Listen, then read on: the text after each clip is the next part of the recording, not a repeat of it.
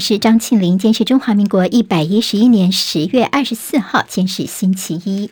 好，我们在 YouTube 上面现在直播开始，谢谢朋友帮庆玲分享留言、按赞、免费订阅中广新闻的 YouTube 频道，非常谢谢大家。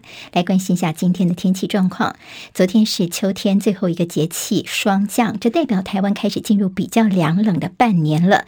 今天持续受到东北季风影响，水汽减少，气温偏凉，北部跟东半部低温大约是十九、二十度，中南部要留意日夜温差大。好，礼拜三开始东北季风会减弱，各地清晨仍旧有凉意，不过白天气温逐渐回升，这是礼拜三的情况。未来一个礼拜到礼拜四之前，天气算是比较稳定。礼拜五开始迎风面的影响，所以这云雨会增强。另外，在菲律宾的东方海面有热带系统发展的几率，至于它未来的强度、位置跟路径还有待观察。在今年七月份遭到逼宫黯然下台的英国前首相强生，在刚刚做宣布，他说自己不会参加保守党党魁的选举。他说：“虽然有获得一百零二位下议院的议员的支持，有跨过一百人的这个门槛，不过他说呢，这样做不对。说除非国会里面有团结的党，否则没有办法有效治理。”好，英国卫报倒是不太给他面子，因为强生自己说有一百零二个议员支持他，但说现在大概只有一半哦，六十位议员公开表态支持他。有一些保守党的大佬认为说，强生如果回国担任首相，可能会引起混乱而被迫提前大选，好，强生呢，他已经是说他不会回来选党魁了。在他不参选之后呢，前财相苏纳克几乎是笃定当选了，因为他已经获得一百五十位议员公开表态支持。而另外一位宣布参选的摩丹特只获得二十七位议员的支持。好，现在在英国保守党方面，如果只有一个人呢获得一百位议员的支持过这个门槛的话呢，就算是同格来竞选，那么宣布可以当选，就不再需要这个党员的线上投票了。好，这在英国的，在他们的保守党党魁选举的最新消息。乌克兰朝俄罗斯占领的赫尔松地区反攻的这个时候，看到俄军发射更多的飞弹攻击乌克兰的能源设施，所以基辅开始实施分区限电。在此同时，有嚎叫之鹰之称的美国一零一空降师呢，已经部署在欧洲地区了，这是最近八十年来首次看到，似乎随时准备跟俄罗斯一战。俄罗斯的国防部长跟美国国防部长奥斯汀讨论乌克兰的情势。好，这是他们不到一个礼拜内的第二次通话。俄罗斯向西方告状说，担心基辅有可能准备在乌克兰使用脏弹。好，肮脏的脏哦，脏弹就是有带有放射性物质的传统炸药。好，但是俄罗斯方面虽然这么指控，但是并没有拿出任何的证据。乌克兰包括我们总统泽伦斯基是强烈驳斥使用脏弹的这种说法跟揣测。好，接下来我们进行十分钟早报新闻。十分钟时间，我们快速了解台湾今天的日报重点。好，谢谢朋友喜欢青年的单元，帮我多多分享、推荐给您的朋友。今天当然看到台湾的报纸哦，在昨天中午时分，习近平的新领导班子的就位，今天在国内的几个日报呢，其实都有大篇幅的报道。我们待会也会花比较多的时间来看看今天国内报纸都怎么报道的。好，那么金贵在说未来的五年对台湾台海来说是非常重要的五年，所以在大陆他们这个核心的这个领导班子到底有谁呢？真的是兹事体大。我们从联合报先看看这张照片。好，联合报所选用的这张照片呢，其实从他们的入场顺序也可以看得出他们在接下来的这个领导班子的一些布局。哈，那么在昨天在中午十二点出头的时候呢，这个金色的大门一开。走在最前面的是习近平，接下来后面跟了六个人啊。好，那么这七个人呢，就是接下来这个大陆核心啊，他们顶尖的这个尖子地方的这七个人。但第一个就是习近平，他是进入第三任的总书记，跟在后面第二个人，哇，这个人让大家觉得有点诧异。如果您昨天有看一些这个嗯。相关的影片的一些直播的话呢，旁边的留言板大家狂刷的就是哇，这第二个人是李强，李强他是谁呢？好，他是现任的上海市委书记，也就是他是第二个进来的，这代表说他等于是第二把交椅了。接下来他可能可以破格的升任下一任的中共的总理。好，那么国务院的总理在过去为什么说破格呢？以前的这个总理都是从副总理升上来的，但是李强呢，他没有经过副总理这个职位。直接就可能在明年三月份的时候呢，在这个呃两会的时候，他直接就可以当总理了。好，那么特别是上海呢，还记得吗？在今年因为封城、封控的关系，所以有很多的一些讨论或杂音出来。但是呢，李强他还是能够继续的这个平步青云的。现在已经到了在大陆的领导班子，等于是有机会接这个总理的职位了。那么接下来的几个人呢，我们看看这个排序哈。刚提到是李强，那么这个是让人诧异的人选，他今年六十三岁。在后面的是赵乐际，那么再就王沪宁。好，赵乐际跟王沪宁呢，他们两个人算是在常委当中的旧面孔，其他几个都是新面孔。接下来后面是蔡奇、丁薛祥。好，丁薛祥是这一次几个人当中年纪最年轻的，他六十岁。后面跟的是李希。好，那么这几个人呢，这进场时候他，而且他们没有戴口罩。照啊，好，那么其实，在前一天的时候呢，这些个国内外的一些媒体都被要求说要做核酸哦，大家就揣测说，应该是这些人进场的时候，他们不用戴口罩。好，那么这是在现场的一个防控的情况。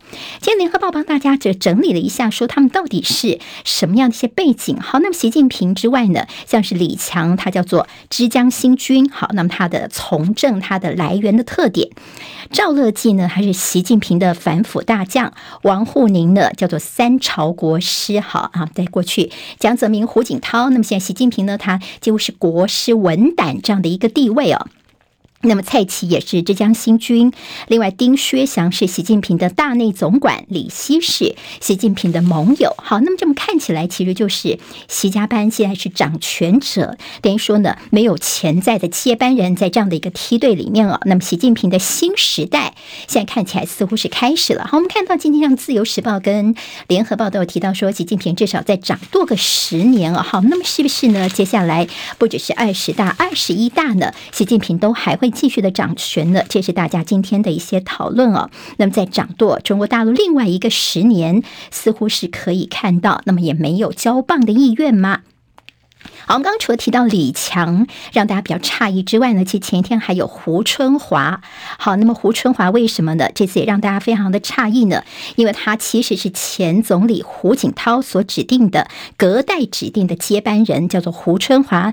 但是呢，他这次不但是没有入场，甚至没有入局，就中央政治局委员他也不在其中了。好，那么其实，在十九大之后呢，就看到说这个落寞的胡春华哦，他等于是在十九大之后那时候。后就已经被打上了废太子的这样的一个标签了，那他是团派哦，团派就是共青团团派这样的一个背景身份，所以在这个习家班里头，似乎现在他也整个被拔掉了，所以大家就说这是落寞的胡春华。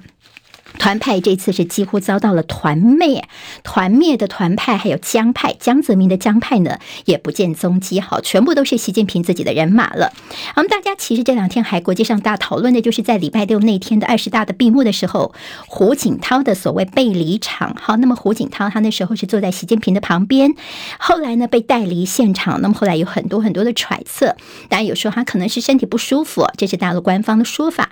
那么在国外媒体的一些揣测，觉得说。其实等于说，当国际的媒体大家的这个呃摄影机全部都架好的时候呢，那么胡锦涛被带离开哦，似乎也是代表说，这前一个时代的领袖被象征性的移除，有这样的一个标志呃存在。那么也有可能说，是不是胡锦涛对于习近平新的这样的一个阵营哦，他不满，所以呢后来就被请离了呢？好，这当然是对于胡锦涛的被请离出场的一些讨论。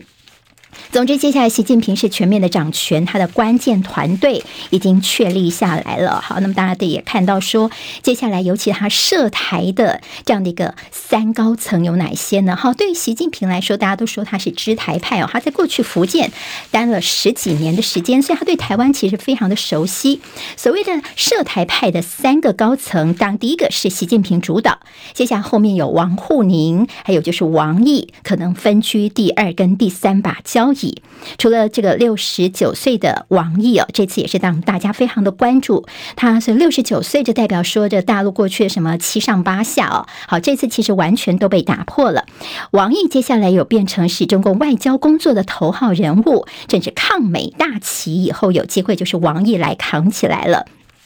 好，这次在这个习近平的这个领导班子的几个惯例被打破，包括说七上八下在年纪部分呢，哎，已经没有再管了，有的很年轻，但是也被拿掉；有的年纪已经超过了，还是继续在里头哦。甚至呢，在这个呃，在政治局当中的这个人数方面是双数哦，二十四人。好，那么这个双数以前说投票要单数，大家现在是双数，也没再管了，也没有女性，还有这个前代领导人的隔代交班了，交给这个下一个这个。隔代指定的人选的部分看起来，习近平也没在管的。好，那么现在看起来就是之江新军驻席促统会更加的强硬了。好，那么在接下来是未来呢，会贯彻中华民族复兴大业，完成第一要务，而中共对台湾政策会更加的严厉，推进统一的力度也会加大。好，之江新军这个名词大家也要注意一下哦。那么是指习近平在浙江担任省委书记的时候所延揽的一些手。手下啊，他的秘书群啦，还有这个被推荐的人选，好，那么之江新军是这样的一个意思。那么当然，在今天《自由时报》也提到说，看起来没有指定接班人哦，习近平还要继续的掌权下去。邹景文的特稿呢说，用八个字来形容这次的人事安排，叫做。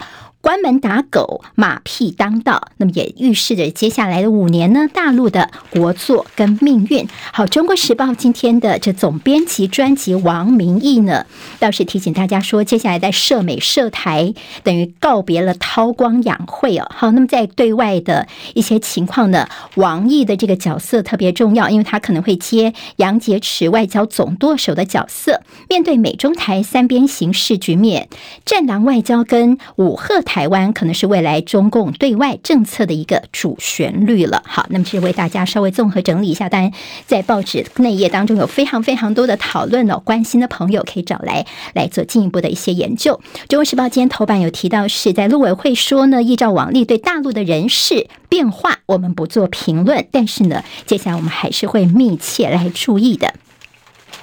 好，我们看到在跟选举有关的消息，今天在《中国时报》跟呃《联合报》其实都有些蛮多报道。其中《联合报》的头版二题提到是，在这个蓝绿白怎么评估自己的选情了？在九合一选举这个礼拜四就要进入倒数三十天了，在民进党评估他们的选情叫做一喜一忧，喜的是苗栗跟南投拉锯了，这样的差距拉近了；忧的是台北跟桃园陷入了苦战。在国民党方面评估说，他们最理想的。是可以拿到十六县市，还有六都过半，最差的话应该也会维持平盘。而民进党因为陈时中现在在台北市常常自爆，而在无党籍的黄珊珊边缘化之后呢，国民党的蒋万安现在选情是趋稳。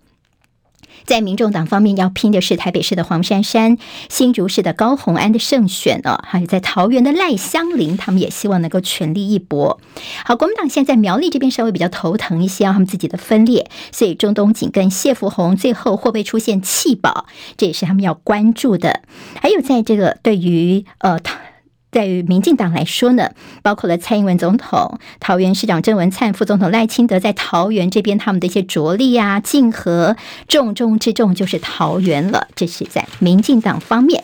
自由时报今天在头版当中则提到说，在宜兰县长选举他们所做的民调，林姿妙国民党的民林姿妙是百分之三十七点零八，而民进党的江聪渊的民调是百分之三十点二六哦。好，这是在自由时报今天的报道。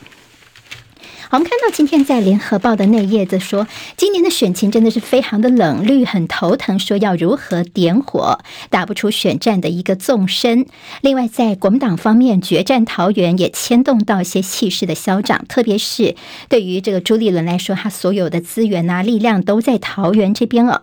那么，如果呢这次选的好的话呢，朱立伦能够拿下，甚至呃桃园跟台北都拿下来的话呢，他的党主席的位置才坐得稳，不会面。面临到这个逼宫，但是党内认为说呢，在韩国瑜呢，现在似乎也出来这个浮选，他的行程也越来越密集，是不是剑指在党主席这边的？